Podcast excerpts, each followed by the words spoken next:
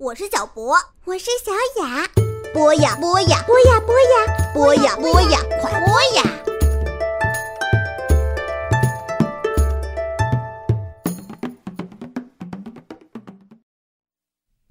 嗨，亲爱的小朋友们、大朋友们，你们好，欢迎收听博雅小学堂，这里是月月妈妈的节气故事。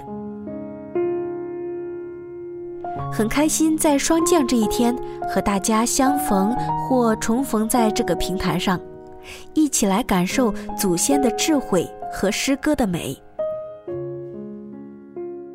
霜降这个节气和之前的寒露、白露都表示水汽凝结的节气，直观地体现了温度从高到低的变化。今天呢，我要和大家分享一件事。今年国庆的时候，我宅在家里看书。有一天呢，忽然被朋友发的旅途风景照片给刺激到了。于是啊，我下午三点半的时候就心血来潮，决定开车去往附近的一个我从来没有去过的渔民码头。天色逐渐暗淡了，视野却渐趋开阔了。出了城市，经过大片大片的荒地。荒地上长着红色不知名的野草，陪伴野草的是利用风力发电的风车和采掘石油的抽油机。公路狭窄，通往我不知道名字的远方。落日下，黑色的坚硬的柏油路像锻造好的黑铁重剑，被嵌在荒野里。它把荒野切割成两块。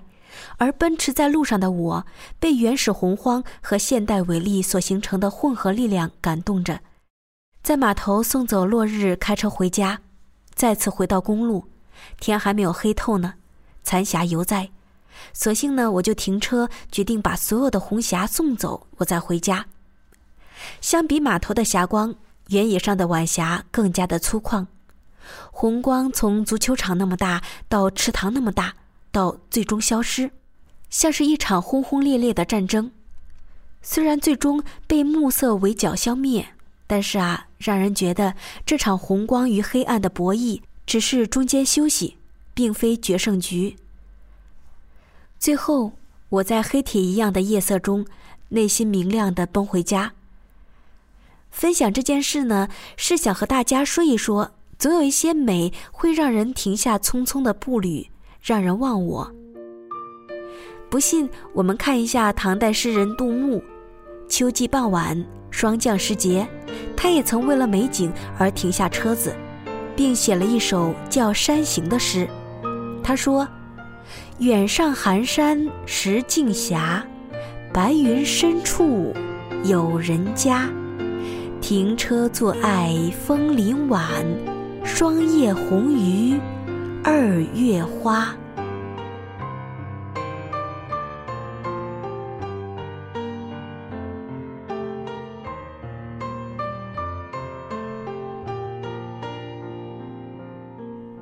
寒山高耸，掩映处石径蜿蜒；白云深处茅舍人家，带给读诗人的是人间温暖。高山落日，白云峰林。寒山上枫叶红艳欲燃，如静止的火焰。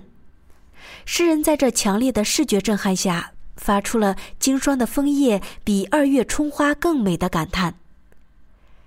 这首诗里，诗人把枫叶称为“霜叶”，不过，枫叶的红是霜打出来的吗？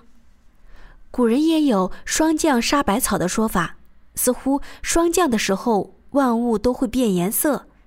但现代科学证实，树叶到秋天变黄或者变红和霜啊没有必然的联系，而是因为气温降低，叶片中的叶绿素由低温分解，叶片中的其他色素，比如胡萝卜素、花青素比例上升而显出黄色。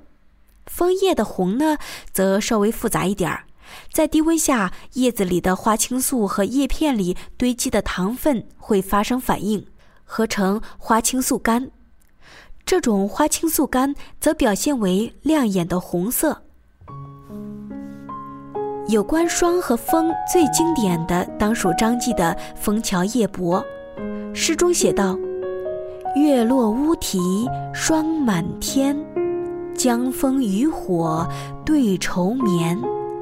姑苏城外寒山寺，夜半钟声到客船。”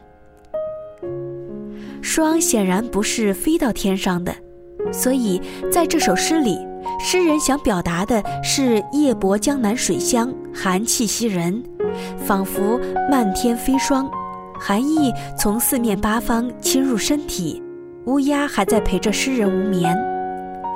夜色渔火，光线上一暗一明，黑暗深邃广博，光明只不过是一把瘦瘦的渔火。好像要从诗句里砸下来一样。孤舟客子的愁，于此让人有种不能承受其重的哀伤。然而一城静默，蓦然传来的寒山寺的夜半钟声，这一静一动啊，又使诗歌苍茫辽远，境界空灵高旷。愁情于此，偏偏又成了无法承受的轻。整首诗景物的搭配与人物的心情达到了高度的默契与交融，成为典范的艺术境界。在日常生活中，人们把秋天的霜称为早霜，把春天的霜称为晚霜。我的童年是在乡村长大的，是一片大平原。那个时候上学啊要步行，起得很早。可以看到一夜之间，黑土地上有了白胡子一样的霜冒出来。这些白色的冰晶，太阳一照就消散了。所以呢，要看到美丽的霜花呢，是一定要起早的。因为有了霜，秋天呢另有一种美感。刘禹锡在《秋词》中这样赞道：“山明水净夜来霜，树树深红出浅黄。”世上高楼倾入骨，岂如春色走人狂？这首诗是诗人在贬谪的情况下写的，读来真的是令人精神一振，毫无消沉哀怨之意。因为这首诗写出了秋天的风骨，山明水净，深红浅黄，境界开阔，颜色参差。秋天在诗人的笔下像一个君子。没有春天的躁动，夏天的嚣张，让人沉静，使人澄净清澈。由白露到霜降，有很多的诗歌，但在这里，我最喜欢的是《诗经》里的那首《蒹葭》。蒹葭苍苍，白露为霜。所谓伊人，在水一方。溯洄从之，道阻且长。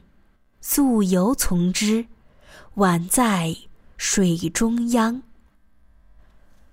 蒹葭萋萋，白露未晞。所谓伊人，在水之湄。溯洄从之，道阻且跻；溯游从之，宛在水中坻。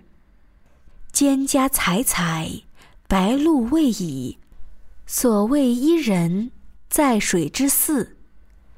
溯洄从之，道阻且右；溯游从之，宛在水中沚。蒹葭也就是水边的芦苇。如果说秋天去山里看丹枫白露是一种享受。那么，去水边看芦苇在风中摇曳，则更是一件风雅的事情。芦苇生在河边，到了秋天而枯黄，在辽远的天空下和水域边，它们纤瘦倾斜。芦花洁白而柔软的垂地，又脆弱又美丽。在这首诗里呢，诗人写的是早晨的芦苇飞了一层白霜。天气转凉，白露为霜。诗人心中怀想伊人，不断的求索。可是呢，伊人忽宛如在水中央，忽而在岸的那一方，总是可望而又不可及。有人说这是一首爱情诗，但是我更愿意相信诗人说的是一种心理追求。在我们生活中会有所向往，会有百般的追求，但是理想也好，喜欢的事物也好，总是千回百转，不那么容易求索得到。以前呢会觉得哀伤，不过啊，今年忽然觉得，也许结果并没有那么重要。永远有什么宛在岁月的水中央，让人们去探寻，才是最美好的事情吧。霜是美妙的东西，像大地的白胡子，也像月光流到尘埃里开出了花。秋霜是一年寒冷的前奏，所以有诗人也会把它和岁月联系在一起，抒发岁月易逝的忧愁。比如李白在《秋浦歌》这样说道。白发三千丈，缘愁似个长。不知明镜里，何处得秋霜？诗人在这里用浪漫夸张的手法，写自己在镜子里看到满头白发，好像秋霜一样，内心震荡哀痛，质问岁月如何生命如此匆促，心未老。鬓先衰。最后，让我们用加里斯奈德的《松树的树冠》一诗结束这一期的节目。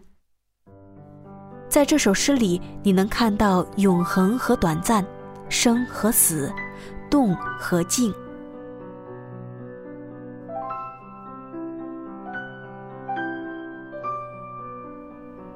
蓝色的夜，有霜雾，天空中。明月朗照，松树的树冠弯成霜一样的蓝，淡淡的没入天空。霜，星光，靴子的吱嘎声，兔的足迹，鹿的足迹。我们知道什么？